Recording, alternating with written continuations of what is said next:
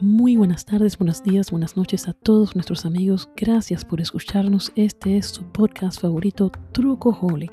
Trucoholic, el truco de la verdad, señores.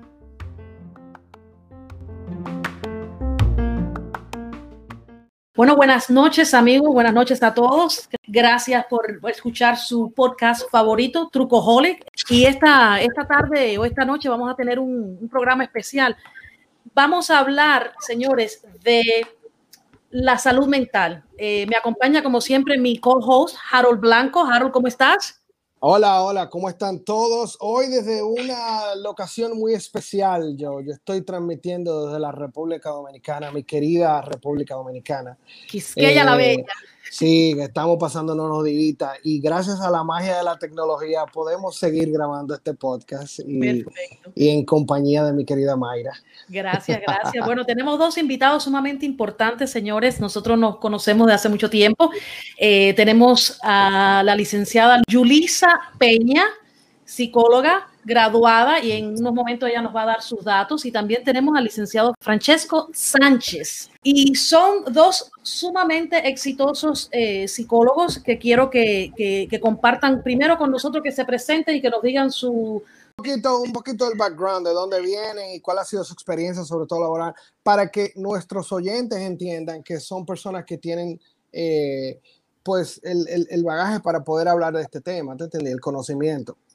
Adelante, Julisa primero. Ah, sí, muchas gracias. Pues primero que nada, buenas noches. Y mi trayectoria profesional es un poco diferente, porque yo empecé en realidad en el área de la salud, pero me fui por el lado de la farmacia. Entonces, esa área era un poco fuerte pasé a ingeniería química, que siguió siendo fuerte. ¡Wow! Sí. no, no, no, una locura. Después pasé a, medicina. Y ahí entendí que eso conlleva realmente demasiado tiempo. Y fue cuando pasé a psicología, donde ya me sentía más tranquila, donde me sentía más a gusto y donde podía realmente dar lo mejor de mí. Eh, en psicología estudié en la UAS, eh, Universidad Autónoma de Santo Domingo. Así es. Y tuve la oportunidad, que yo sé que muchos ya no lo van a poder hacer, de hacer eh, visitas al, al hospital psiquiátrico dominicano que ya perdón, Lisa, por un momento eh, pensé que iba a decir, tuve la oportunidad de tirar mi piedra en, en, la universidad. Oh, no, no, no, no, no, no. en, esa universidad se arman unos líos ahí de vez en cuando. Sí, no, pero yo me sentaba casi siempre por los centros donde ah, no me llegaba ninguna bomba ni nada. Ah, ok, ok, perfecto, perfecto. Sí, porque es una locura. Tuve el mismo grupito que corría de un lado y ese mismo grupito para el otro lado. Entiendo, entiendo. Sí, sí, sí, no, no, no. Yo tranquila ahí sentada esperando que todo pase. Entonces, ¿tuviste la experiencia de, de, de, visitar el, el, hospital psiquiátrico? El hospital psiquiátrico, sí, gracias. Comúnmente llamado el 28. El 28, claro. Quedaba, queda en la, o quedaba, no sé si todavía está ahí, en la autopista Duarte, camino hacia Santiago. Casi kilómetro 28. En casi kilómetro 28. Exacto. Entonces, sí, ahí uno tiene una experiencia profesional bastante buena. Bueno, tenía, porque hoy en día ya no existe, ya no hay ningún sitio donde las personas con necesidades puedan ir. Y con necesidades psicológicas y con necesidades monetarias porque ya no hay, no existen sitios de ese índole que sean públicos en la República Dominicana. Entonces sí tengo una experiencia que hoy en día vale oro, porque ya no existe dónde tú obtener esa experiencia. Perfecto. Y, Francesco, cuéntame de ti, ¿cuál ha sido tu, tu experiencia? Bueno, yo particularmente eh, sí tuve la oportunidad de estudiar lo que es psicología general en la Pontificia Universidad Católica Madre Maestra, ya para el 2012 era licenciado. tuve la oportunidad, valga la redundancia, de empezar a trabajar lo que es en Estados Unidos como asistente de comportamiento en una ah, empresa aquí en New Jersey. Aquí tuve la experiencia, por así decirse, de aplicar todos los conocimientos recogidos a lo largo de la licenciatura y emplearlo aquí en la realidad de lo que es el mundo de, del latinoamericano, de los padres latinoamericanos, inserto en una sociedad por ya eh, desarrollado en Estados Unidos, para ser más preciso. Aquí estuve trabajando dos o tres años con jóvenes por el trastorno del neurodesarrollo y trastorno del aprendizaje. Luego decidí hacer o regresar aquí a República Dominicana y hacer una maestría en psicología clínica infanto-juvenil con la misma universidad de la Pucamama y en conjunto con una universidad de Bélgica, que es la Universidad Católica de Lovaina de Bélgica. Y. Sí, aquí también hice lo que es mi, tuve algunas pasantías, trabajé en el hospital de aquí Arturo Gruñón de Santiago y tuve la oportunidad de trabajar también en la institución, la organización allá de, de autismo de República Dominicana que está situada en el Distrito Nacional. Junto con algunos hospitales he venido haciendo pláticas en sentido de abusos y eso. Estoy perfecto, perfecto. Dominicana. Pero es algo muy interesante lo que mi colega dijo anteriormente, las necesidades psicológicas y las necesidades monetarias me llevaron en un momento determinado a emprender un camino para poder hacer una correlación de esto.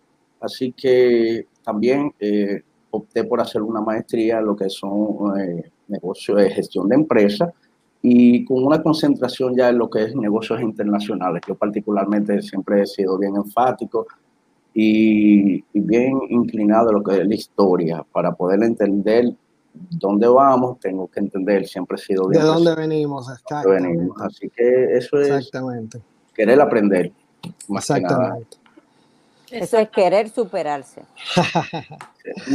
Entonces, yo, yo, quería empezar, tenemos eh, varias preguntas que, que, queríamos hacer y, yo creo que em, la definición de lo que es la salud mental y, y eh, Francesco nos había mandado una información que estoy exactamente leyendo, un estado de completo bienestar físico, mental y social y no solamente la ausencia de afecciones o enfermedades.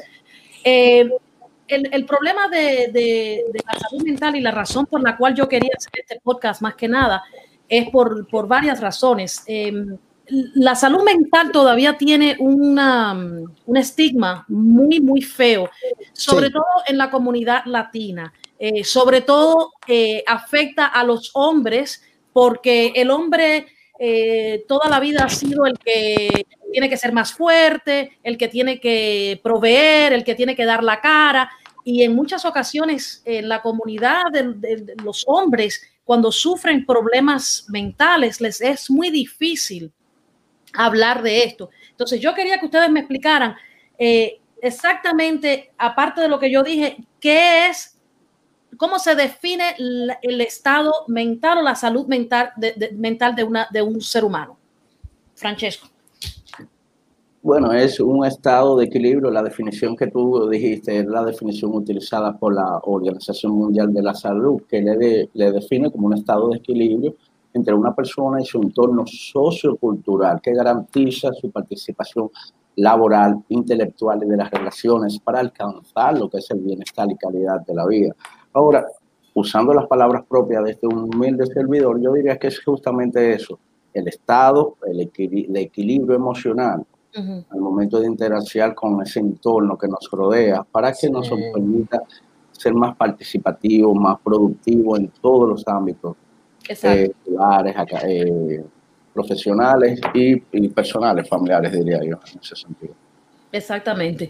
Entonces, esto, em, en, el, en el mundo en que estamos, ¿cómo podemos lograr el objetivo de, de concientizar la humanidad y, sobre todo los latinos. Este podcast es dedicado a la comunidad latina, no solo aquí en Estados Unidos, pero a través de, de, todo Latinoamérica, aunque nos escuchan hasta en Singapur, vi hoy. Yo dije, yo no sé quién nos está escuchando, pero nos están escuchando allá. Ay, y en Croacia, hay dos dominicanos en Croacia que nos están oyendo. los dos dominicanos, a lo mejor hay un cubano y un dominicano con un cubano y un dominicano allá, chica. Pero em, ¿cómo podemos concientizar? Porque eh, todavía, como dije al principio, hay un estigma muy grande con, con, esto de la salud mental. las personas se sienten mal y tienen la presión alta o el colesterol y van a un médico, pero cuando se sienten deprimidos es mucho más difícil decir, no, voy a ir a buscar ayuda psicológica, voy a ir a buscar un psicólogo, un psiquiatra, lo que sea. Eh, yo quisiera que Yulisa me contestara esa pregunta. ¿Cómo podemos concientizar? Lo que pasa es que a nivel de estigma es muy difícil porque acuérdate que hay muchas cosas que influyen en la conducta humana. Eso conlleva a las culturas. Por ejemplo, nosotros somos, te hablo de, la República Dominicana, somos un país completamente machista. Sí. Eso conlleva a que el hombre dominicano no busque, pero tampoco deje que su familia busque ayuda a nivel de psicología. Por ejemplo, cuando hay un, problema psicológico en un adolescente, es porque ya hubo una, unos síntomas persistentes en su infancia. es lo que la gente no entiende. Por ejemplo, un niño que desde pequeño es agresivo, eh, debería las personas de buscar una ayuda de un profesional, porque no es solamente darle una pela o decir, ah, no, lo que pasa es que ese muchacho es así. No, si tú buscas una, una ayuda temprana de un profesional de la salud, es diferente, pero el esposo o el cabeza de familia, que es el que lleva la rienda de la casa, no va a dar dinero para que ningún hijo de él vaya para donde un loquero porque el hijo mío no está loco. Exacto. pero, déjame, preguntarte algo. O sea, ¿cómo, por ejemplo, si, si dentro de mi familia, vamos a suponer, yo estoy viendo que hay algún problema y eso, ¿cómo yo, que sí lo estoy identificando y tal vez tengo el deseo de ir a y, llamar a un psicólogo y, tratar de, de, hacer ese, ese, ese, acercamiento, ¿cómo yo convenzo a mi, a mi pareja? ¿Cómo yo convenzo a mis hijos? de que este es el paso que debemos hacer si queremos eh, eh, solucionar ese problema que tenemos. O sea, hay algunas herramientas que uno tal vez como persona, que tal vez no es uno el que tiene el problema, sino tú lo estás viendo en una pareja o en un hijo. ¿Cómo yo me acerco y qué le digo? Lo, la mejor herramienta que tenemos hoy en día a nivel mundial y a nivel general son la, son la, la tecnología, las redes sociales, las computadoras, Tú puedes eh, googlear, dependiendo de tu necesidad, a dónde ir. Porque mira qué es lo que pasa. Hoy en día eh, es más aceptable cuando tú dices, no, yo me estoy dando terapia o yo estoy yendo a un psicólogo. Porque antes tú decías que tú estabas yendo a un psicólogo y automáticamente el bullying que venía porque tú estabas loca, no lo podía aguantar nadie. Sí, sí, sí, sí. Entonces, esa, era una pregunta que yo tenía aquí, que si todo el que iba a una terapia o, todo el que tendría alguna condición de, salud mental era loco. No, claro que no. Lo que pasa es que antes, en tiempos anteriores, cuando se hablaba de psicología y de hecho, la psicología cogió su auge no hace mucho, porque las personas no estudiaban psicología, porque las personas que tenían problemas mentales no salían a la luz, porque no es, no es una casualidad de que el Hospital Psiquiátrico Dominicano estuviera retirado de la, del centro de la ciudad. Eso era en un monte. había toda que ir, la razón. Había que ir en un, en un, en un automóvil privado porque no había forma de tú llegar ahí. Y, déjame preguntarle algo a, Francesco entonces, en ese mismo sentido, a ver si, si, si tú tienes alguna perspectiva diferente. Eh, cuando estoy tratando de acercarme, vuelvo y te digo a mi pareja o a mi, o a mi hijo, lo que sea, para, para tratar de, de hacer eso. Eh, y como bien dijo Julissa, utilizar las, las herramientas de la, eh, del social media y todo eso tengo entendido que tú últimamente has estado haciendo, eh, ¿cómo se llama eso? Teleconferencias o teleconsultas. Exactamente. Entonces, háblanos un poquito de esa experiencia que tú has tenido, porque tal vez eso es una forma más, eh, sobre todo para los muchachos jóvenes que ya están inmersos en esa cultura tecnológica, es mucho más fácil. Háblanos de eso. Ok, eh, si no la transición ya de hacer eh, lo que es un trabajo presencial a un virtual o seguimos con la, con, con la pregunta del estigma. La pregunta del estigma más la, que nada. Tú el estigma, pero estoy pensando que tal vez por la transición que ha pasado, mm. incluso impulsada por la pandemia, eh, a lo mejor es más fácil hacer una videoconferencia con algún padre. Eh, padre o algo así con el, con el, el, el hijo y, y el, psiquiatra o el, psicólogo y entonces uno poder eh, hacer eso y tratar de, de matar un poquito ese, ese, estigma gracias a la tecnología. Y a la privacidad que te da eso. Sí, bueno, ah, eh, es que, es que de, de, de, por sí vamos a entender el estigma que está íntimamente relacionado con las creencias de cada uno de nosotros con lo que son los, las enfermedades mentales. Desde ahí que empieza ese estigma. Es decir, cuando usted lleva a un niño, un adolescente, una persona para el psicólogo, si dice, bueno, esta persona tiene X problema, esta persona es así, como que, que se ha enajenado ya de la inclusión social, los jóvenes o los niños que, tengan, que han tenido eh, trastornos o problemas, un cuadro clínico que haya requerido de una intervención profesional. Ahora, si me hacen la pregunta si es mucho más fácil eh, hacer este tipo de intervenciones vía virtual, yo creo que a medida que uno conoce eh, los dispositivos, tiene más, eh, más eh, conocimiento, por así decirse, de cómo usar ciertas cosas para o instrumentos de trabajo, uno puede decir, bueno, sí, sí. Las herramientas, sí, sí, sí.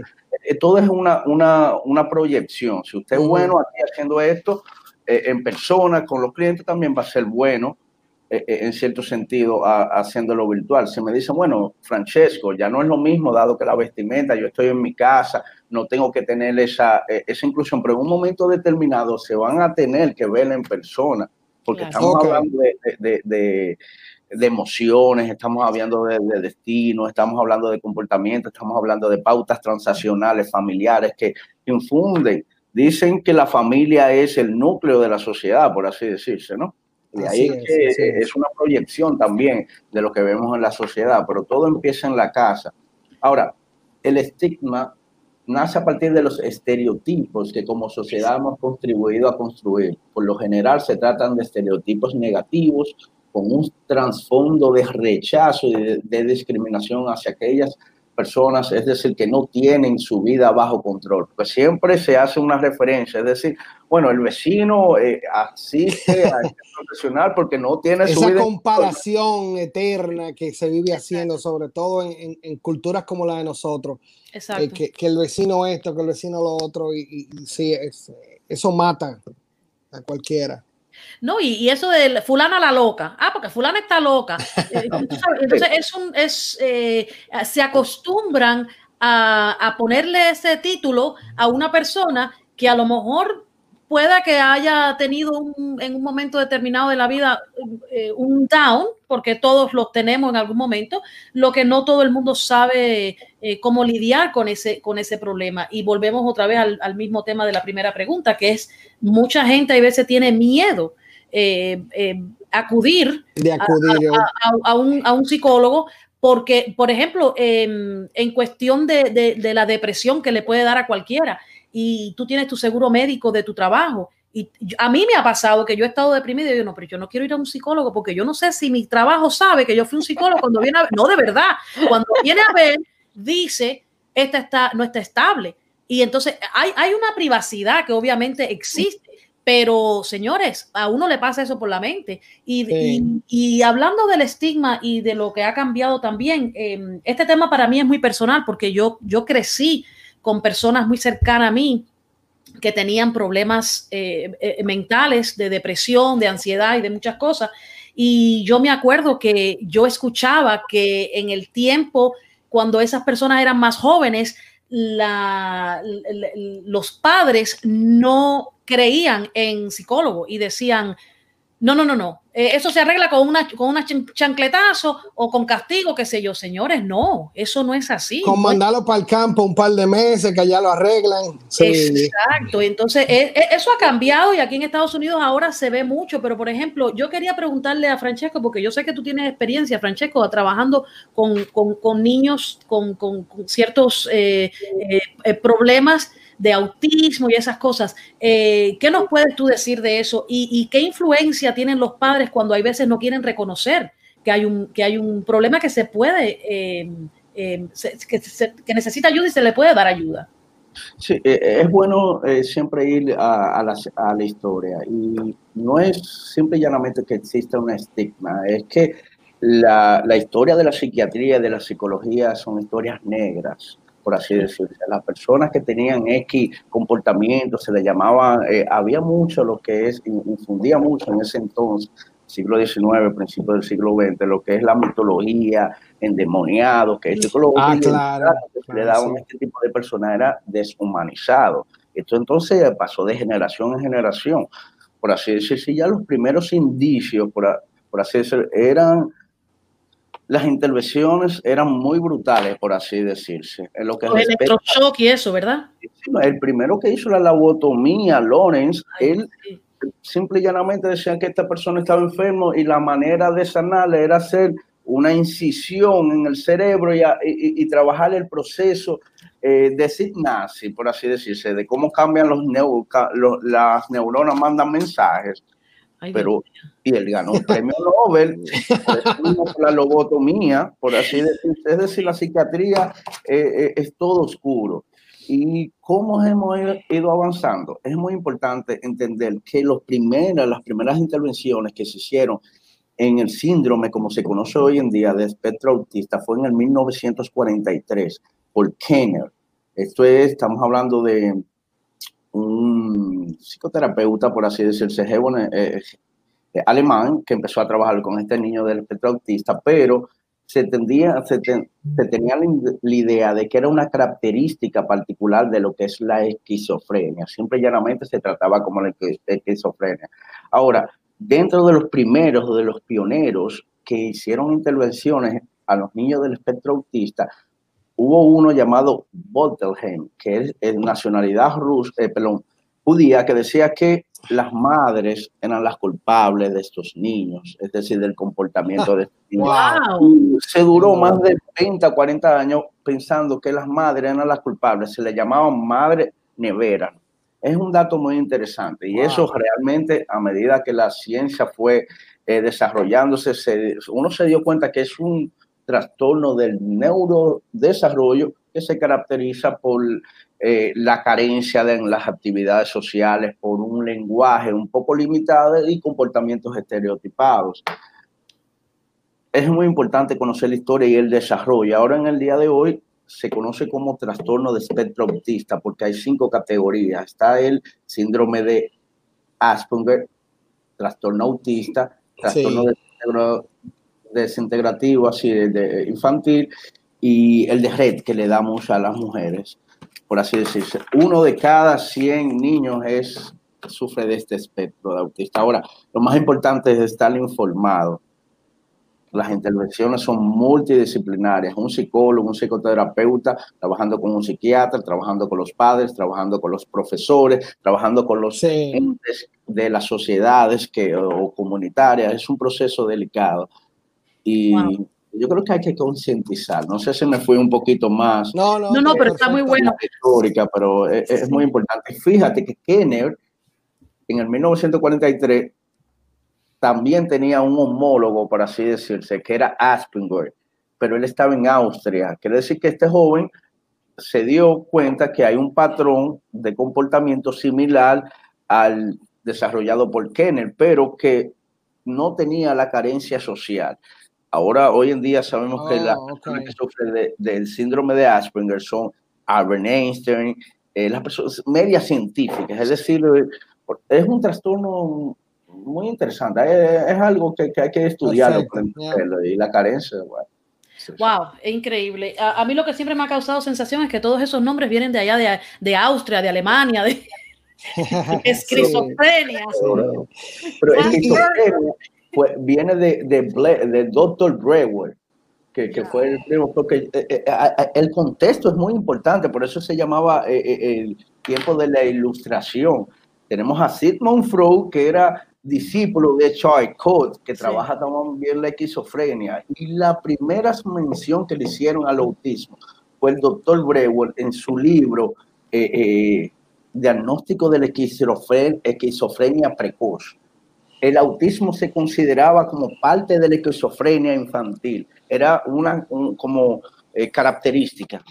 Mira, déjame preguntarte algo, porque ahora me vino a la mente algo y no estaba, no estaba en, el, en el formato, pero hablando de la esquizofrenia, eh, eh, ¿es cierto que la esquizofrenia no se detecta hasta después de cierta edad o es posible que a un niño se le pueda determinar que tiene esquizofrenia? Es muy importante saber que la mayor, el 40% de este tipo de trastornos, de los trastornos mentales, se diagnostican de 15 para allá, de 16 para allá, en la adolescencia. En la adolescencia. generalmente, generalmente de 15 a 18. De 15 a 18. Ah, el tiempo de la adolescencia, que es el tiempo como más difícil, cuando tú dices, ah, no, es que eso se llama rebeldía de la adolescencia. Ah, en ese momento es que ellos sacan, por así decir, todos los síntomas ya. de quizá una, una enfermedad mental. Pero ven acá, eh, hablando de eso, que ese, ese tema es muy importante, yo creo, eh, ¿cómo tú eh, ves la diferencia entre un niño que está siendo rebelde normal en su adolescencia y, y, los rasgos de que no, eso no es normal puede que sea esquizofrenia. Eh, eh, ¿Cómo, ¿Cómo, un padre puede ver eso en un niño de 15, 16 años que, que, es una edad difícil? O sea, ¿cuál es la diferencia en que está simplemente siendo rebelde o no? Este muchachito necesita ayuda o esta muchachita. Eh, hay indicadores, es decir, no esto no es un, un, aspecto unifactorial, sino es multifactorial. Hay diferentes, uno tiene que hacerle incisión o discernimiento, cómo es la familia, si es algo genético, si otro familiar también sufre de este tipo de enfermedad, de cómo fueron los primeros meses prenatales antes de nacer, después de nacer, los primeros años. Es, un proceso de, de recabar información para poder hacer este tipo de diagnóstico. No es algo que uno lo hace. Ahora, hay características propias, indicadores propios que están en el manual de psiquiatría americana, que se conoce como el DSM-5, que te dice, bueno, si, si se dan estas pautas, se puede hacer este diagnóstico, pero, vuelvo y te repito, es algo muy, eh, muy complejo, por así decirse. Eh, las alucinaciones son particulares, es algo que no pueden faltar en lo que son los pacientes esquizofrénicos. No sé si me a entender. Yulisa quería añadir algo. Sí, pues. algo, algo muy importante que generalmente los adolescentes en edades de 15 a 18 eh, pueden tener un trastorno de que quizás escuchen voces, pero por, el, por el mismo estigma social no se atreven a comentarlo y en su mente ellos piensan que es un episodio normal y que pasa en todas las personas. Wow. Porque eso de la, de la higiene mental, de la salud mental, de la conducta mental, no es un, tema que se debate abiertamente aún hoy en día. Exacto, exacto. No, en muchas familias eso es como tabú. Es algo de que no, eh, fulano está enfermo o no, fulano no se siente bien y, no se, y no se, no se habla, no, no sale a la luz. Pero lo peor de todo, Mayra, es que un niño con una conducta agresiva no es normal. Independientemente de que tú entiendas que no debe de llegar una esquizofrenia porque lo que hace berrinche y cosas así, pero tú no sabes de dónde viene esa actitud, de dónde viene esa conducta. Entonces, eso es un detonante que debe de decirte a ti como padre, ok, es el momento de yo buscar ayuda. Porque hay muchos, hay muchos padres que usan sus métodos particulares, pero no funciona. El niño se pone más agresivo, la conducta van en aumento. Entonces, ahí es cuando tú tienes que ponerlo en manos de un especialista, de un especialista de la conducta. Exacto, exactamente. Con eso no se juega, porque entonces después quieren llevarlo cuando está en un, a un nivel que no hay, es más difícil ayudarlo donde ya necesita más medicamento y todas esas cosas, porque ya se... Eso es lo que no se debe, porque el sistema, es como te digo, eh, por eso es bueno eh, tú en, la etapa temprana darle seguimiento, porque si tú dejas que eso pase y ya te das cuenta cuando no hay remedio, pues entonces tiene que medicar a la persona. Y esa no, bueno, en mi, en mi opinión personal, no es la mejor opción. Claro. Eh, Julissa, pero déjame preguntarte algo con relación a, lo que decías de, comenzar en, una edad temprana. Eh, ¿Qué pasa con un, por ejemplo, un niño eh, que, por ejemplo, tiene un hermano que sí sufre de estos, de, tal vez algún trastorno o algo así, es un poco agresivo y todo eso, incluso se, tiene su terapeuta o ha tenido que ser internado por ciertas cosas y eso.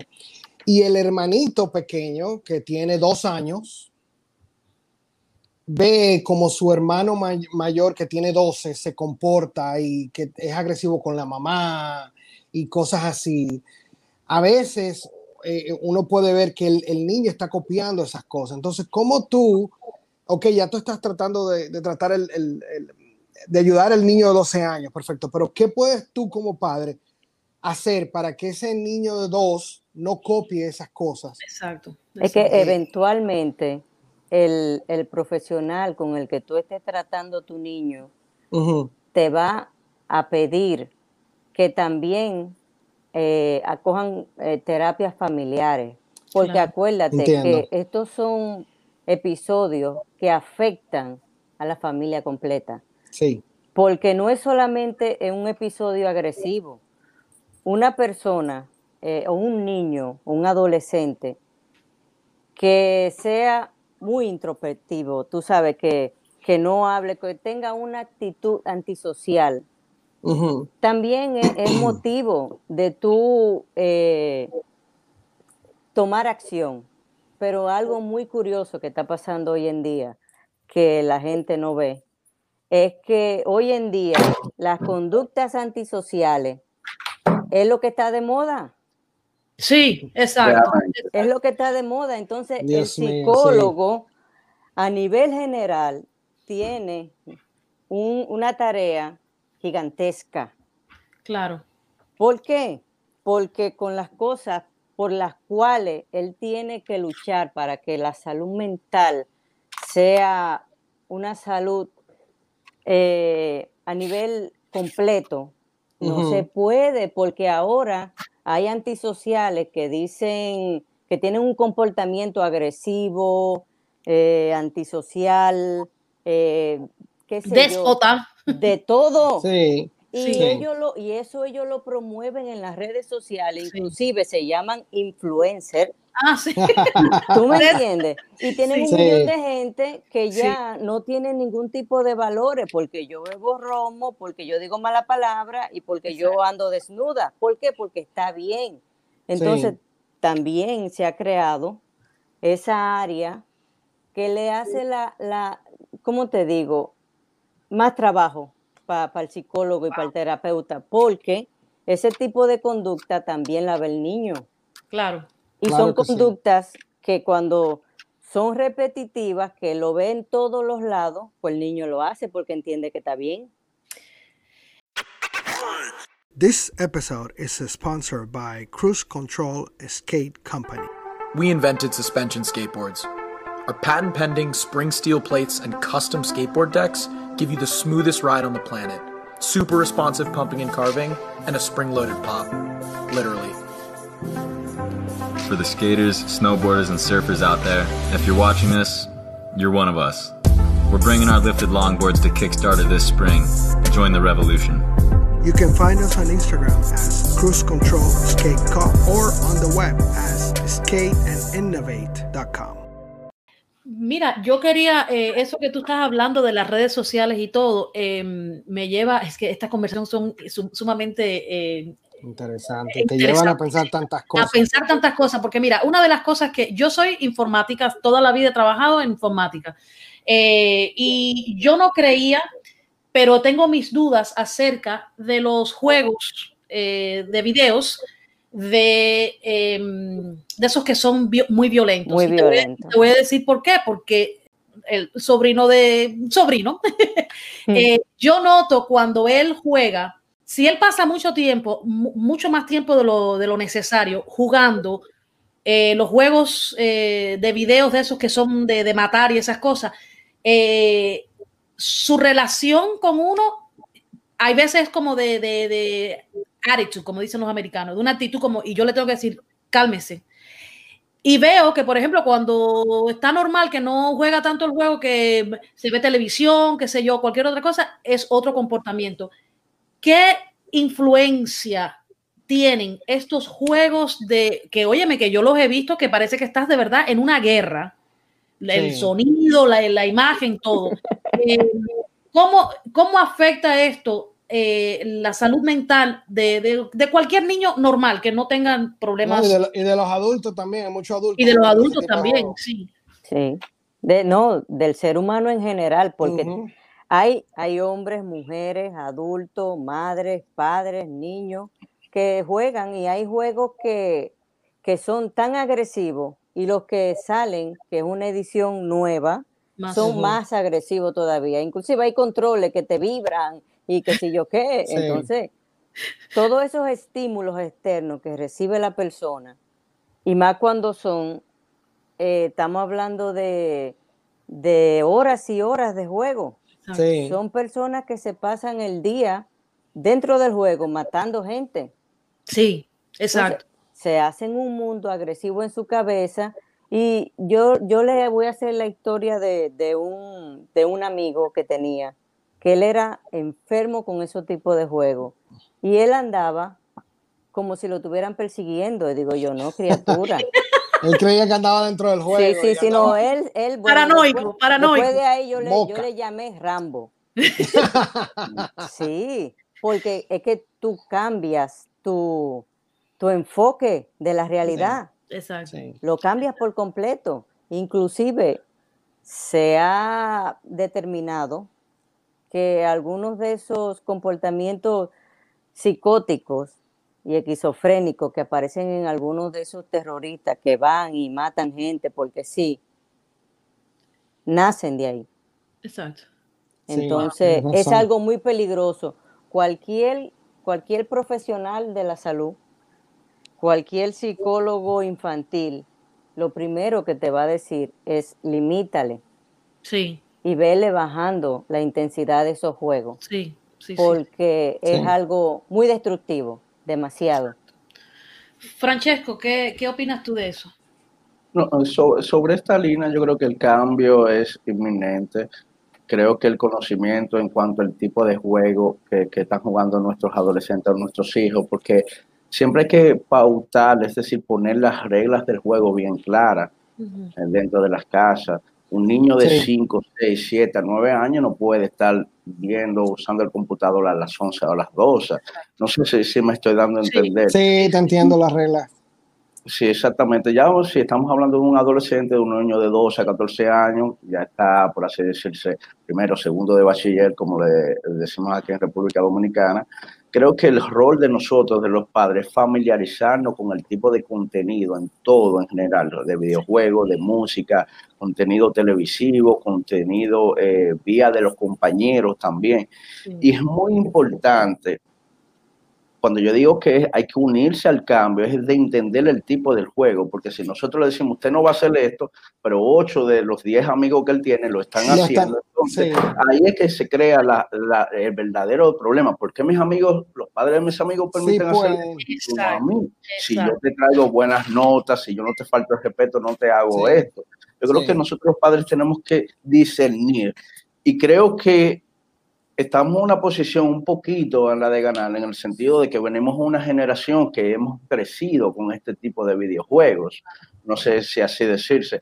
Yo en el día de hoy tuve la oportunidad de ver uno de estos dispositivos como un juego que es bien famoso, bien eh, violento, por así decirse, y que veo que muchos de los niños y adolescentes pasan muchas de sus horas muertas jugando esto, que es Call of Duty. Pero ¿qué ah, hacen sí. este tipo de juego? Ellos ahora ven que están saliendo Halloween, entonces te ponen una, te cambian el juego, las variables del juego, te incitan a tú tomar el, eh, las tarjetas de crédito de tu papá y de tu mami para tú comprar armas de fuego, sí. mejorar el vehículo, porque es una complejidad. Sí. Simple y llanamente que tú estás jugando. Es que tú, para ser mejor dentro de ese juego, tienes que gastar dinero. Y gastar dinero. Y el dinero es real, no es un dinero, sí, es real. y es algo que también, por así decirse, las universidades en Estados Unidos han empezado a condicionar el ambiente para que los niños, los adolescentes, estamos hablando también de los jóvenes en high school, en vez de estar en la calle jugando, estén jugando juegos y compitan, porque es algo que un niño de 14 años, Mayra, el último, jugando este tipo de juegos, ganó 3 millones de dólares. Sí, exacto, exacto. Muchas variables, por así decirse. Sí. Creo que poner las reglas de juego, usted es responsable, usted tiene usted puede ver este tipo de, de contenido, lo puede consumir, analizar y eh, comportarte bien, pero si eres un, joven que no tienes un comportamiento adecuado en la escuela, en la casa, en la comunidad y quieres hacer lo que tú quieras, no. Yo creo que los límites sí. tienen que estar claros y no difusos en un sistema familiar. Ahora, a la mayoría de edad, los 18, Sí, no, pero eh, creo que se ha perdido un poco eh, y ahora aún más con el lío de la pandemia, el socializar, porque yo me acuerdo que mis hermanos cuando nosotros éramos pequeños, eh, yo no tanto porque siempre la, niña tiene que estar en la casa, pero mis hermanos eran, salían a la calle y era jugar y llegaban en la noche, en la tarde o lo que sea, a cenar y todas esas cosas. Ahora con este lío de la pandemia obviamente es más difícil, pero se trata todavía de yo tengo que hacer lo, mismo que hago en el trabajo, controlar el internet y el schedule de cuándo le quito el internet y cuándo se lo pongo y qué sé yo, qué sé, cosa que no tenía que hacer antes. Porque... Pero desde un celular nosotros podemos hacer eso en nuestros hogares, podemos limitar según control parental el tipo de contenido. Netflix, eh, YouTube, todo nosotros lo podemos controlar si dedicamos tiempo en conocer nuestros hijos. Sí. No, y, tú sabes qué parte es bien importante, que a veces eh, los niños, porque aún hablando de niños de 5 y 4 años, son manipuladores y te llevan al límite. Sí. ¿Para qué? Para que tú tengas que, porque ellos te pasan con la tablet eh, o con el celular o con el juego fácil, ocho horas sin ah, pararse de ahí, sí, sí, lo descargan y cogen otro y cogen otro. Entonces, tú quieres ponerle límite. Claro. Porque el muchachito tú le das la tablet porque tiene conducta buena en la escuela, tiene buenas notas, pero el hecho de tener esa adicción por los juegos y por el internet y por todo ese tipo de cosas, lo vuelve agresivo. Claro que sí, sí, no, yo, yo estoy completamente de acuerdo contigo, yo lo es una locura, es una locura. Tú sales con un niño y para tú poderlo calmar delante de la gente en un restaurante, tú le tienes que pasar el celular porque si no se te sube hasta arriba de la mesa sí, y te haces un berrinche. No, o si no, lo, lo, bueno, lo, de, lo nuevo de ello es I'm bored, estoy aburrido. Sí, sí. ¿Aburrido Exacto. Entonces, eh, eh, y, eso pasa porque ya no se le puede dar una pela a un muchacho. Justamente, me robaste el pensamiento, Jaro. Porque, créeme una cosa, cuando yo hacía esos berrinches, yo chiquito, en un restaurante, la primera era mi mamá. Sí. Que ella andaba con una, una correa arriba, era, en la cartera, para darme. Y, créeme que uno se quedaba. Entonces, si ya uno no puede hacer ese tipo de, correcciones, que, a lo mejor estuvieron mal, o a lo mejor hoy en día se dicen que están mal, pero, pero la, no hay una corrección porque eh, eh, los muchachos te ganan con, su, con su insistencia en que estoy born, en que quiero esto, quiero lo otro, quiero lo otro, y te ganan y, el, la paciencia a uno se le agota. y la, la, agresividad nunca es buena, Harold. No, claro pero eso tiene como dos vertientes. Yo siempre veo las cosas en la vida, psicológicamente, siempre tiene dos vertientes. Por ejemplo, eh, si tú le diste tu pela a tu muchacho porque no entendía cuando chiquito, hay dos cosas que pueden pasar ahí. Que haya entendido el mensaje el por y se porte bien Exacto. o no lo haya entendido y te desafíe portándose peor. Sí. Entonces es lo mismo como en la vida. Tú le puedes preguntar a un borracho, ¿por qué toma? Y te va a decir, porque mi papá era borracho. Pero tú le preguntas a una persona que no quiere saber de alcohol, que por qué él no bebe, por qué no le gusta. Y tú sabes qué te va a decir, porque mi papá era alcohólico. Exacto. Entonces, yo siempre he pensado que eso... ¿De qué se aprende de la lección? Exacto. sí, eso, eso como depende de la personalidad de, cada, ser humano. Exacto. E, eso no es hacerse responsable esa respuesta, porque mi papá era así, por, porque no tuve esta oportunidad. Yo creo que en un momento determinado, después que crecemos y, nos hacemos responsables de nuestra existencia, ya nos tenemos que hacer ciertas preguntas y, decir, bueno, la vida no es fácil, la vida es difícil, pero ¿qué vamos a hacer? No, no, no, y lo hacemos. Lo que pasa es que tú como ser humano, y cualquier, cualquier ser humano, tiene un camino, tiene un ideal, pero para cumplir ese ideal necesita tener una autoestima, necesita tener un empuje.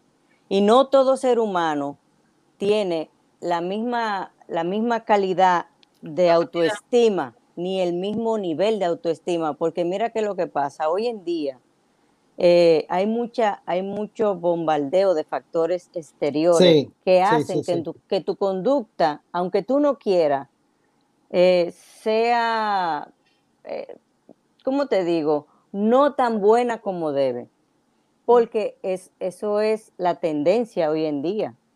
Entonces, no es porque sí o porque no, sino porque yo puedo estar dentro de, pero seguir mi camino intacta. A eso me refiero. Hay personas que se dejan, se dejan arrastrar por la corriente y hay personas que se meten a la corriente, pero salen al otro lado. Exacto. Exacto. Y ahí es que vamos a marcar, disculpa que te interrumpa, los, no, no, no, dale, dale. los valores y el A eso fue que vinimos aquí. Del, del núcleo familiar, por así decirse. Yo creo que ese soporte es vital para eh, el desarrollo psicosocial de, del adolescente, tener apoyo hacia lo que eh, en parte de los padres, de los hermanos, de, de los vecinos. Es un apoyo comunitario que, que Claro, no, no, y estamos conscientes de eso. Lo que pasa es que imagínate que la persona no tenga ese apoyo familiar, ni social, ni de nadie. Son Entonces, pero esas personas también salen a flote. ¿Por qué? Porque tiene una visualización y tiene una autoestima y tiene cosas que quizá alguien, quizá un individuo que tenga todas esas, esas, esos factores externos que tú dices, no lo hagan crecer como persona. Sí, porque también eh, eh, es todo es un escenario totalmente diferente. Eh, todos sabemos de personas que lo han logrado con los mm, recursos menos. La vida es tan compleja. Es, compleja. Sí, mi colega sí, sí. Yo estoy totalmente de acuerdo con todo lo que tú dices. Eh, ustedes tocaron un, punto que a mí me gustaría eh, que tal vez desarrolláramos un poquito y es el, el autoestima. Eh, yo he visto muchos niños, em, lo que se llama, que son shy, que son niños tal vez que no se atreven, bien tímidos y que tal vez cuando tú le dices, mira, ve y, y pide una Coca-Cola o ve y pide algo, ve y haz tú esto a un no se atreven porque no conocen la persona, no quieren. Y, es, y, yo siempre he atribuido eso a que tal vez viene de un cuidado muy cercano a la mamá o a los padres que lo han tenido muy mimado, muy cercano a ellos y no han dejado desarrollarlo. Entonces, eh, quisiera saber cómo, eh, cómo tú puedes ayudar a una persona a aumentarle la autoestima, a aumentarle la seguridad para que pueda hacer esas cosas que son normales. No se le está pidiendo cosas nada extraordinario. Mira, generalmente. ¿Cuál de los dos? Yo le hice Francesco. Sí. Ah, no, no, Francesco y después entonces yo. Dale, Francesco. Ah, ah, bueno, realmente yo creo que eh, la autoestima, es decir, ya en los adolescentes, es poco de lo que se puede hacer. Todo esto viene ya en los primeros años, por así decirse, del desarrollo. Ya cuando eh, el niño eh, tiene ese ese afecto, ese apego para con los padres, que cuando pasan un momento delicado así en su desarrollo, tengan e, ese apoyo. Ya cuando llegan a la adolescencia, no es más bien que, que el resultado de, esos años de, enseñar a nuestros hijos, por así decirse, porque es muy poco probable que cuando tengas a un niño de 11, 12 años, que tenga ese afecto, ese desarrollo eh, positivo con los pares que les rodean, con sus hermanos, con sus familiares, que, que tienda así que sea nociva para su salud. Ahora, aquellos que, por así decirse, tienen o, crecen en un ambiente familiar disfuncional, son mucho más propensos en un momento determinado en la adolescencia de pasar por este tipo de, problemas. No sé si me estoy dando a entender. Hay factores, factores que son propiamente hablando biológicos, que pueden ser de trastornos o patologías, factores sociales, factores familiares, pero siempre el ambiente, por así decir, se moldea nuestro comportamiento. Qué bien, qué bien. Señores, el, líder se nace o se hace, todo es por sí. que parte también del entorno. Pero es muy difícil cuando nosotros enseñamos, también dedicamos nuestro tiempo. Eh, me he dado cuenta de que muchos de nosotros, los padres, le damos el iPad o este tipo de dispositivos a nuestros hijos para no poder pasar tiempo con ellos, porque están molestando, quieren esto y esto, para nosotros no dejar nuestro teléfono, dejar nuestra vida, dejarle un televisor y dedicar tiempo funcional, tiempo de... De, de, familia. De familia con nuestros hijos. Exacto, exacto. Es fácil darle un iPhone en el almuerzo, en la mesa, para que el niño coma y se esté tranquilo nosotros seguir nuestra rutina. Nuestro. Exacto. exacto, exacto. también que, que pasa mucho, Harold, con el autoestima, que a veces las familias, los hogares, no hacen autoestima fuerte. No, como hay, hay padres que te dan todo lo que tú necesitas, no te enseñan a ganártelo. Por ejemplo, tú necesitas ir a la universidad, yo te compro un carro, yo te compro ropa, yo te lo pago y tú solo tienes que traerme las notas. No, tú, lo estás, Tú, le estás haciendo un daño grandísimo. Tú tienes que enseñarlo a que allá afuera hay un mundo con el que tú te tienes que enfrentar y por más grande que sea lo que venga, no te puedes agachar. Pero tú tienes que trabajar esa autoestima. Exacto. Entonces, yo te voy a dar un dato muy importante. Yo vivo el sueño americano yo tengo, tengo 40 años y vivo con mis padres. Soy americano. Soy americano, ¿sí o no? no, no, no, Yulisa, lo tuyo no tiene madre. Tú eres la mejor. ¿Sí o no? Sueño americano. Ah, no, un sueño americano, definitivamente. Una persona que esté cumpliendo el sueño americano como yo, que tiene 40 años y vive con sus padres, que tiene su ropita limpia, su comidita caliente y todo eso, y que de repente no voy a salir hoy y me dice, no, pero ve, coge dinero allí, bébete una cervecita. ¿Eh? No. Sueño americano. Dios mío, no, no, no. Yo debería tener una autoestima por debajo, en el piso, pero mi autoestima está en las nubes. ¿Por qué? Porque ese es mi sueño americano. Pero acuérdate que yo tuve un, camino en mi vida que es lo que hace que tú tengas una autoestima alto o bajo. Entonces ya después que tú tienes tu autoestima, es muy difícil que alguien te lo baje o que algo te lo baje. Puede ser cualquier eh, incidente que pase en tu vida, puede pasar cualquier cosa que realmente te toque, pero eso te hace más fuerte, a diferencia que si tú tienes un autoestima bajito o débil, eh, las cosas no van a ir bien. Entonces, eso es lo que deben de tratar los padres, porque es que tienen una crianza mala. Mira, hay niños que son hijos únicos. Y yo le llamo el síndrome del príncipe.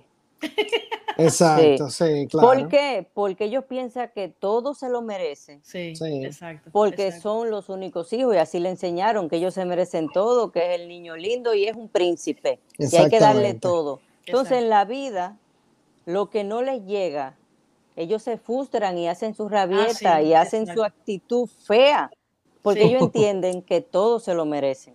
Exactamente. Entonces, perfecto, perfecto también es otro tema bien eso complicado. Se, habla mucho, yo oigo mucho hablar eh, a la nueva generación, it's not fair, it's not fair. Y mi respuesta es, bueno, life is not fair, la vida no es justa. O sea, hay cosas que van a pasar y tú tienes que saber. Y, ese punto que tú tocas está muy importante porque, por ejemplo, eh, aquí en este país, en Estados Unidos, se acostumbra mucho, y no sé si pasa en, en los países Latinoamérica, pero el, el hecho de, de, que, por ejemplo, para ganarte tú tu dinerito de la semana, aunque tengas 14 años, 12, 14 años, ok, usted saca la basura los martes, miércoles y Exacto. Usted saca el perro, usted tiene que cortar la grama, usted tiene, y no es ponerlo eh, a trabajar como ponen a muchos niños en las calles de, de Latinoamérica, no, es enseñarle el valor del dinero, porque tú no puedes venir toda la semana a decirme, dame cinco pesos porque voy a ir a, tú sabes, con mis amigos, o dame tanto porque el dinero no crece en un árbol. Y, algo, muy, algo muy importante, Mayra, que la gente no entiende.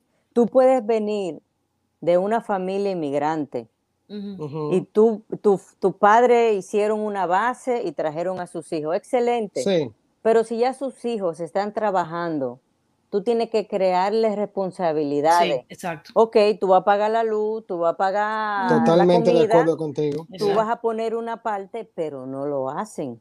Entonces, cuando tiene que independizarse, ¿tú sabes qué dicen? No saben. It's, not fair. Exacto. Así mismo, así mismo. It's not fair. Tiene toda la razón. De las reglas del juego claras dentro de un sistema familiar. Ahora, estas reglas del juego tienen que estar modificándose a medida de que el niño pase de una etapa a otra, tal y como dice Yulisa, ya es que tú tienes 16, 17 y trabajas, espérate, paga esta por lo menos la luz, paga esto para que te vayas proyectando cuando vivas solo y sepa lo difícil que mantener un hogar. No, y hay muchas, hay muchos niños que son muy, muy expresivos y te dicen, bueno, pero si yo tengo que estar gastando mi cuarto aquí, pues yo me voy a independizar. Y tú sabes que a, los dos meses vuelven para atrás. claro, eh, claro. No, mami, está bien, yo voy a seguir pagando la luz mejor. Sí, exacto, sí. Sí, sí, es que no saben. Pero hay que dejarlo que se vayan. Sí. Para Porque que hoy en día los niños, de, te estoy hablando de niños de 4 y 5 años. Sí. Te dicen, ah, no, porque yo me voy. Recójale la ropita. Yo sé que a veces los consejos de algunos psicólogos como yo son un poco fuertes, pero recójale la ropita, póngasela en una maleta ¿verdad? Y dígale, ok, váyase. Y le, le, eché también el cepillito y le eché un jaboncito para que no vuelva. Ahí está todo, no tiene que venir a buscar nada. Para que usted vea como dice, no es relajando. Exacto, exactamente.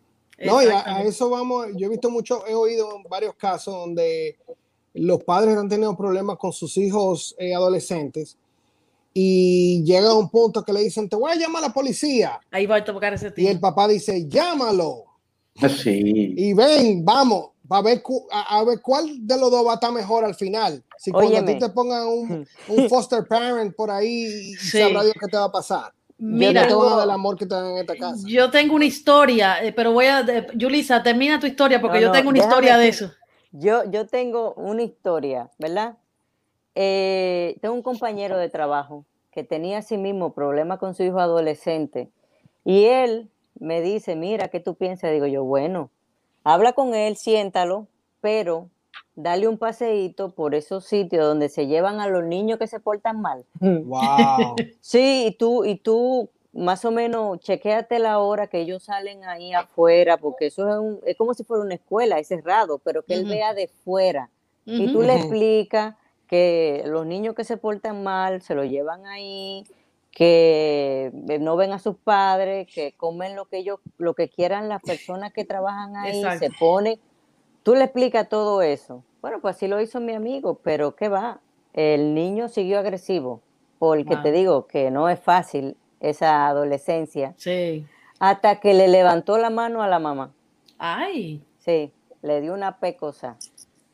Wow. Entonces la mamá lo llamó al trabajo y él me dijo que digo yo, no, no, vete y resuelve pero resuelve como se resolvía antes, porque ya lo hicimos como se hace ahora, que es hablando, ¿verdad? Exacto. Entonces, hazlo ahora como lo hubiera hecho tu papá. Tu papá, exacto. Y él fue, no habló nada. Le dijo, ¿dónde está fulano? O oh, está allí. Lo agarró, le dio una golpeada, lo agarró por el brazo y lo llevó a la estación de policía más cercana. Cuando entró, le dijo, mira, le di una golpeada, porque mm. le hizo esto y esto a su madre. Ahora, si se quieren quedar con él, se pueden quedar con él ahora mismo. ¿Sabes qué hizo el hijo? lloró, le dijo que no, que ya no lo iba a hacer de nuevo. Mira, yo, cuando, yo soy un poquito, tengo un poquito más edad que ustedes, y yo todavía me acuerdo, hace, te voy a decir el año, en el año 87, creo que fue, no, perdón, 85.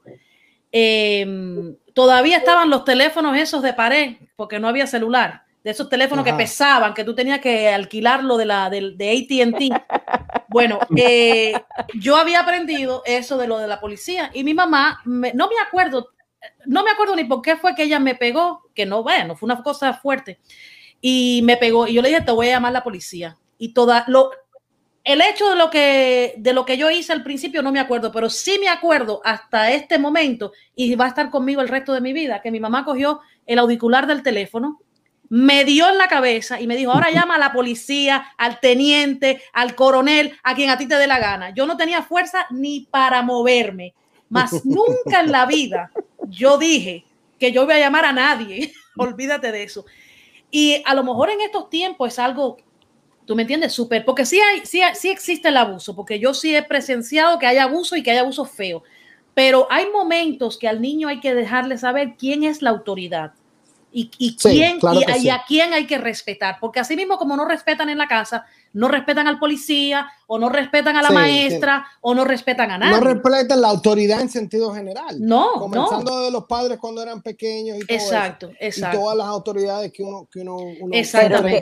ese, ese, ese es el problema, porque aquí a, a temprana edad, cuando el niño no sabe ni siquiera escribir, que lo llevan a un gestar, le enseñan eso. Sí y les enseñan a marcar, pero tú no le estás enseñando el por qué, simplemente si hay algo que no le gusta, tú llamas a la policía, así no se debe. El problema que también existe, eh, existe en este país, y me imagino que en otros países también, los dos extremos. Existe el extremo donde hay gente que realmente sí abusa feo de los niños. pero cuando es así, acuérdate que en ese, en la, bueno, te puedo decir que en el 80% de los casos, cuando es el inverso, que es real que abusan, no llaman.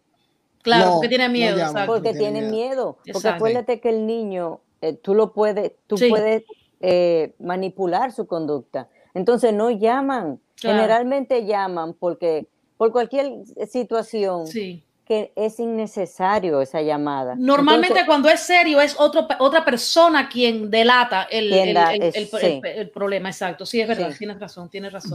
Yo, quiero hacerle una, historia, una historia pequeña, ya que, ya que estamos haciendo historia, em, ya que Madre hizo su historia de ella, cuando le dieron un telefonazo.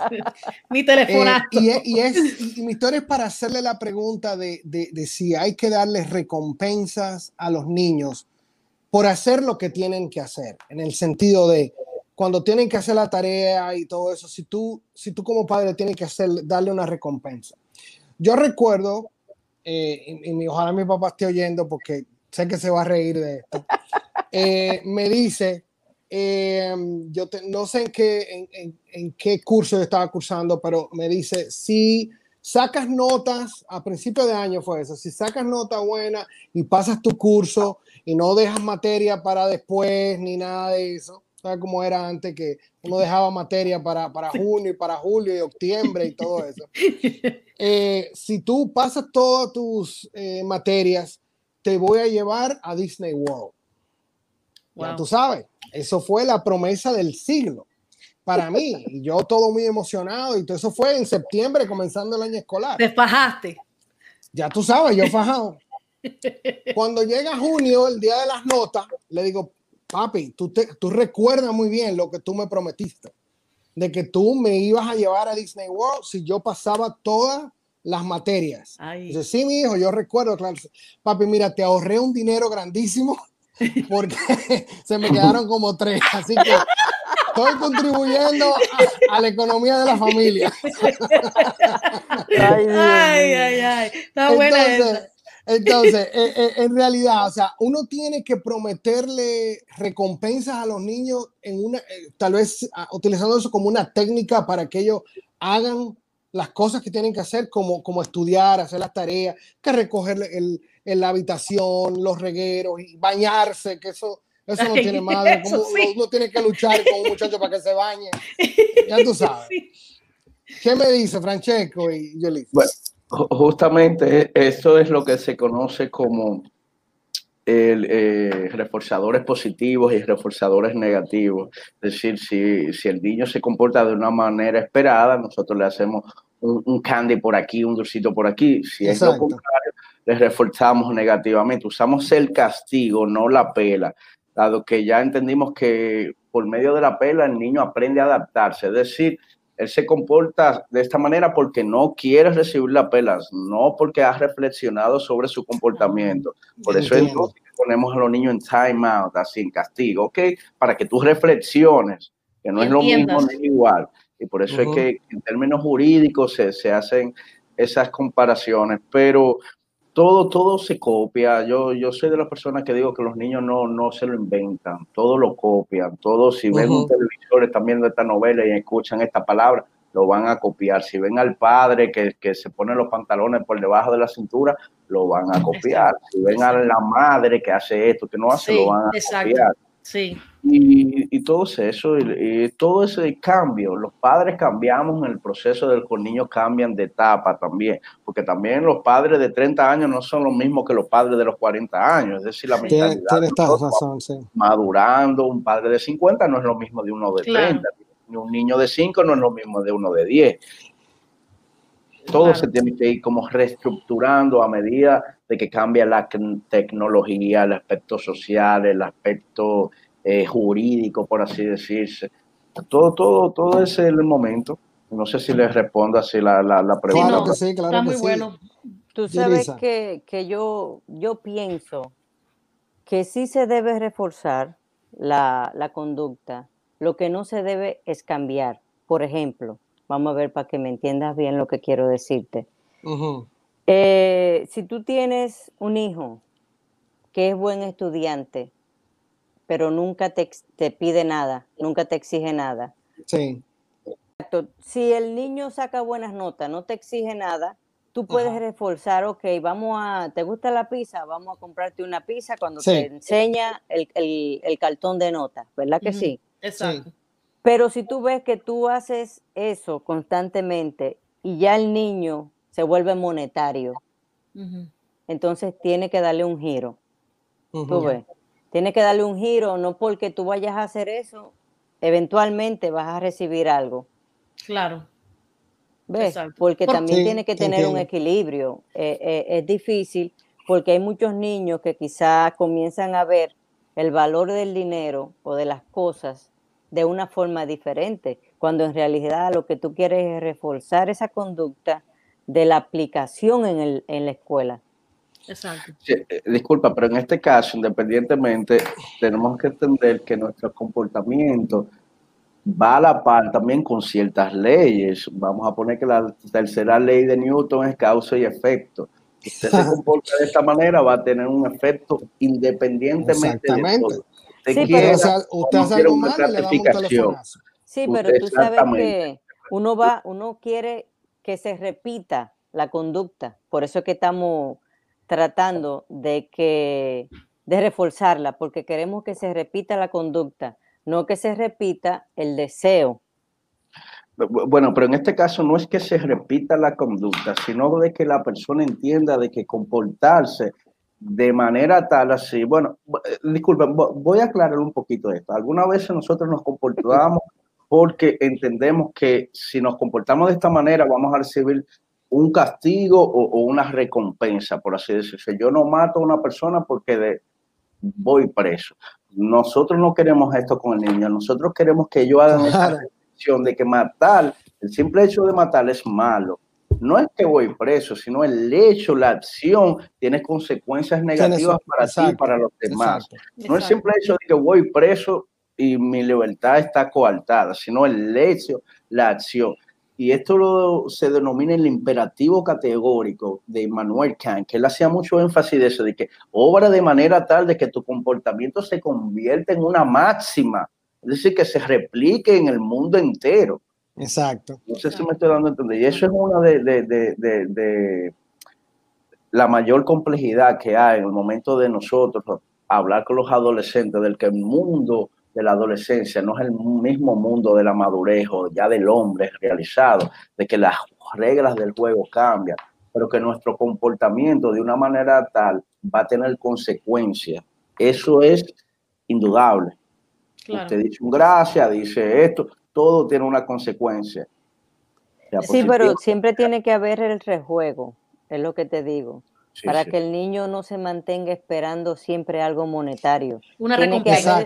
Una la recompensa, puede ser diferente y puede ser, tú tienes que tener un rejuego en cuanto a eso, porque entonces vas a crear que una conducta que el niño necesite para hacer lo que debe de hacer, que era lo que decía Harold, un estímulo. Entonces, eso no es lo que queremos. Entonces, ahí es que tenemos que tener el límite y ahí es que sabemos, ahí es que tenemos que saber cómo reforzar las conductas, porque hay conductas que si tú le das mucho reforzamiento, entonces llegas a ese punto. Ah, no, pero yo no voy a limpiar porque tú no me has comprado los tenis. Ah, exacto, exacto. Pero, justamente es lo que digo. Hay niños que realmente uno no puede eh, eh, concientizar con ellos porque son niños, no entienden ciertos conceptos e ideas. Ahora sí, vamos reforzando comportamientos positivos. Va a llegar un momento que ya el niño cuando esté en la etapa de entender conceptos complejos, de que por qué limpio. Yo limpio porque mis padres están trabajando para darme una educación, para traerme el alimento, porque no tienen los tiempos y eso es lo que me toca a mí. Esa es mi responsabilidad según mi edad. Un niño de 3, 4, 5, 6 años no puede estar limpiando la casa, tiene que hacer las cosas que hacen los niños de esa edad. Ahora, una niña de 9 a 12 años, yo creo que aquí eh, en República Dominicana se de que ya están eh, haciendo los quehaceres de la casa, están fregando. Espérate, que tú acabas de tomar, tocar un punto ahora mismo. Tú acabas de decir una niña de 10, 9 años sí puede hacer los quehaceres. Déjame decirte algo. ¿Y el niño qué? ¿Y el niño qué? ejemplo, claro, claro que sí. Es acuérdate lo que te dije de la cultura dominicana. De la cultura machista. Sí, ya estoy viendo. Machista por completo y aún a veces, sin quererlo, sale. Exacto. No, pero déjame decirte Porque estamos en un eh, país vía de desarrollo en ese sentido. Pero sí, tienes toda la razón. Toda la razón. Ahora, el niño, lo que sí se involucra mucho a los 9, 10 años es la cosa física Mari y yo estábamos conversando esto, que la diferencia entre el niño y, la niña son culturales y biológicas, independientemente el niño está hecho para cosas más pesadas, quizás salir a, a, las 6 de la mañana en el campo, a mover la vaca, hacer cosas pesadas, porque los quehaceres domiciliarios quizás sean complejos, pero no tan complejos, por así decirse, como Sí, pero eso es una forma un poco discriminativa también de educación. Claro que sí. Claro, claro, claro. No, entonces, eso no podemos proyectar. Aquí, aquí estas dos mujeres no. vamos a permitir. No, no vamos a permitir eso. eso no, se no pero mira, déjame decirte una cosa. Mi, mi papá, que en paz descanse, eh, él lavaba platos y, ¿cómo se llama? Y si tenía que ponerle algo en, el, en la estufa, como decimos nosotros, en el fogón, eh, antes que mi mamá llegara, con las veces que mi mamá trabajaba, lo hacía. Y, y, y para mí, yo lo tenía lo tengo todavía en un pedestal y eso no afectó en nada su, su, machismo, ni, su, hombría ni nada. Y mis dos hermanos, eh, eh, ellos cocinan más que yo, yo no cocino, mi hermano Manny cocina y, y, lava y hace mil cosas, cosas que yo no hago. Eso no está en debate. Eso no está en debate. las mujeres podemos hacer de todo, de que no, no, eso no está en debate. Tenemos que ver a nivel de seres humanos, no, de género. De, género, exacto, exacto, Déjame decirte algo, eh, mi, mi, madre, que, que, en ese sentido fue muy progresista, cuando nosotros íbamos creciendo, ella siempre supo que en algún momento uno, nosotros íbamos a emigrar desde la República Dominicana hacia los Estados Unidos. Y ella sabía que en Estados Unidos no está la facilidad de tú tener una muchacha doméstica que te ayude con la limpieza de, las cosas, que uno tiene que hacerse las cosas uno mismo. Y nos ayudó a todos por igual, nos enseñó a todos, nosotros somos dos sembrados varones, y, y, nos enseñó a todos a, a, fregar, a limpiar, a limpiar un baño, a cómo doblar la ropa, a cómo planchar, a cómo poner una máquina de, de, de, lavar ropa. Se salvó Paula. Paula se salvó. Ah, no, claro, sí. Bueno, bueno. Me tienen en el yugo opresor aquí haciendo de todo. Pero, pero debo decir que me da muy buena recompensa. Ah, qué eso, bien, eso. Así mismo. Así mismo, Bueno. No, pero mira, ya para, para terminar, y si Mayra me lo permite. No, por favor, no. No, pero mira, vamos a hacer otro, no, vamos a hacer otro capítulo porque se nos quedaron muchas preguntas. Muchas preguntas, claro. Y este tema, si, si ustedes están dispuestos, podemos pautar eh, otro, otra grabación para, porque realmente es sumamente importante y ustedes dos, la verdad, felicidades. Queremos hacerlo otra vez porque nos falta. Claro que sí. sí, porque algo muy importante. Si no va Francesco, yo no voy. Ah, bueno, perdón. y, viceversa, si Yulisa no está, ni Ah, bueno, perfecto. ya, no, perfecto, pero yo quisiera para, para terminar que ustedes me dieran su opinión. porque este, este podcast de Trucoholic surgió, eh, bueno, venía cocinándose desde hace mucho en, en la cabeza de Mara, en la cabeza mía, y, pero surgió en estos últimos meses por la pandemia y por la eh, necesidad de uno sentarse y uno, uno extrañaba esas tertulias que nosotros teníamos eh, cuando nos podíamos ver antes de la pandemia y todo eso. Entonces, mi pregunta es en relación a, justamente a, esta pandemia, este distanciamiento social que nos ha venido forzado a todos nosotros, a, que ya no nos podamos ver eh, físicamente. entonces, ustedes como, como profesionales de, de, la salud mental, quisiera saber qué, qué efecto tan grande está teniendo durante, dentro de los pacientes tal vez que ustedes han visto o de, las, de la gente a su alrededor esta pandemia, este encierro o tal vez estas, estas muertes que en algunos casos nos toca cerca, en otros simplemente los vemos como noticia en, la, en, la, en la, televisión. Eh, ¿qué, ¿Qué efecto tiene esta pandemia del COVID-19 en, en, nosotros ahora mismo? Yulisa. Mira, eso, eso debería ser solamente ese tema, un tema de debate. Sí, porque es muy amplio. porque mira, la pandemia está afectando hoy en día a nivel individual, a nivel general, a nivel de trabajo, a nivel de pareja, a nivel de niños, a nivel de, de personas que no han sabido llevar la situación, se deprimen, se suicidan, eh, salen y, están tan llenos de cosas que su mente trabaja a nivel psicótico, a nivel psiquiátrico y salen y sienten que tienen que matar, quizás porque se pasan, en vez de ocho horas, se pasan tres días corridos matando gente en los videojuegos. Sí. Pues tú no Tienes razón. Es una locura, pero eso hay como que dividirlo. Yo creo, sí, yo creo que ha afectado grandemente, ha afectado grandemente. Y no uno, dos, tres, al mundo completo. La gente está desesperada, está descontrolada y está desequilibrada. Mira, menos mal que, tocas ese tema porque eh, ya que acordamos que vamos a hacer mínimo dos, dos podcasts más de este tema, eh, el suicidio que tú estabas hablando, y lo vamos a dejar con eso porque queremos que nuestros eh, oyentes nos sigan y estén pendientes al próximo, al próximo capítulo, porque yo leí que cada 40 segundos una persona se suicida en el mundo. Cada 40 segundos, señores. Oye, ese promedio sube, yo creo que a 10 millones cada año. Increíble. En el mundo. Increíble. Increíble, increíble, Lo vamos a dejar con esto, señores. Eh, nada, eh, esto ha sido increíble. Me encantan estos podcasts así porque uno aprende tanto, especialmente cuando tenemos profesionales y gente que sabe explicar las cosas. Así que yo quiero. Yo le voy a decir que con Francesco me sentí como que estaba cogiendo una clase de psicología cero. una terapia, una terapia. Señores, eh, eh, eh, mi mamá le llama a Francesco el filósofo. Ah, yo, no, sé si tú lo sabías, Fran, pero te, llama, te llama el filósofo. Oh, sí, sí, ella te, recuerda, mucho. Entonces, para, para, no, para finalizar, dar un toquito de esto, hablando de, de la salud mental, un joven se le acerca un poquito ya bien así, eh, excitado, que estaba corriendo, le quería llevar este mensaje o esta pregunta, le dice, Buda, yo quiero ser feliz. Buda le mira atento y dice, bueno, joven, eso que respira profundo, formula la pregunta nuevamente, él dice, ok, yo quiero ser feliz. Y Buda dice, bueno, yo quita el yo, es el deseo, quita el quiero, es el ego, ya eres feliz.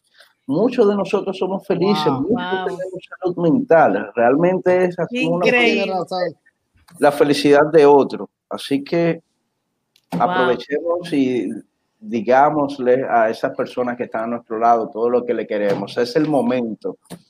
Gracias, Francesco, por esas palabras. de verdad que excelente manera de terminar este podcast. Wow. muchas gracias a todos, muchas gracias, Mayra. Y a todos ustedes, a Francesco y a, a todos los que nos están escuchando. Así que eh, quiéranse mucho y sean felices. Gracias, gracias. Y gracias por participar. Muchas gracias. Chaito. Bye bye.